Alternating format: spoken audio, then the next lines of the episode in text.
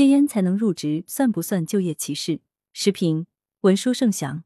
近日，网友发文反映广州一公司在招聘机电预算员的要求中写道：“公司实行禁烟制度，吸烟者需戒烟后才能入职。”网友称能理解在公司大厦吸烟罚款，但入职要戒烟这样的规定不能理解。还有网友称心动了，最好能戒酒。据悉，该公司招聘岗位一千余，基本每条招聘信息尾部都有入职戒烟的提示。按道理，吸不吸烟只是个人私欲范围内的事情。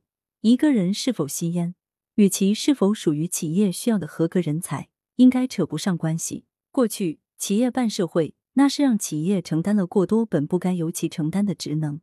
如今早就市场经济了，员工是否吸烟这种私事，又何须企业来操心呢？甭管我们如何看待吸烟行为，至少在当前法律语境下，只要不在公共场所吸烟，就谈不上违法。不太清楚该企业要求戒烟才能入职的具体缘由。也许仅与管理者的个人喜好与选择偏好有关，争议于是由此而来。企业招聘要求戒烟才能入职，是否涉嫌就业歧视？当个别企业的招聘信息成为舆论关注的公共事件，对吸烟人士而言，或多或少肯定是一种冒犯。笔者虽不吸烟，却也理解这种心情。公司在公共场所范围内禁烟就行了，人家是不是戒烟，干清底事。而且戒烟才能入职，根本没法落实。难道员工私生活也必须接受公司时刻监督？倘若某个员工因为在工作之余吸烟被企业发现后解雇，员工提起诉讼，法院大概率会判企业违法。但是站在企业角度考虑，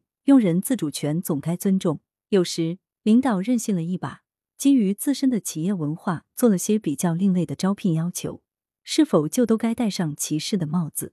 很多时候，那些貌似没道理的歧视，深究下去。总能找到一些微妙的原因和道理，只是不足为外人道也。在全国广泛开展禁烟活动的当下，该企业有此激进规定或不难理解。说到底，招聘是用人单位和求职者的双向选择，互相看上眼才可以。越是厉害的求职者，话语权越大；越是好的岗位，企业要求也越高。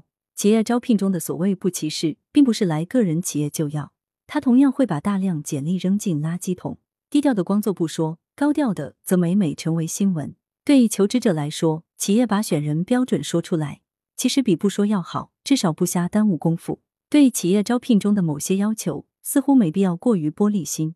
具体到本则新闻，吸烟的求职人士若不认可该公司的禁烟文化，又有更好的去向，大可转身他顾。而那些实在想得到这份工作的吸烟人士，不妨下狠心把烟戒掉，争取入职。羊城晚报时评投稿邮箱：wbspycwb 点 com。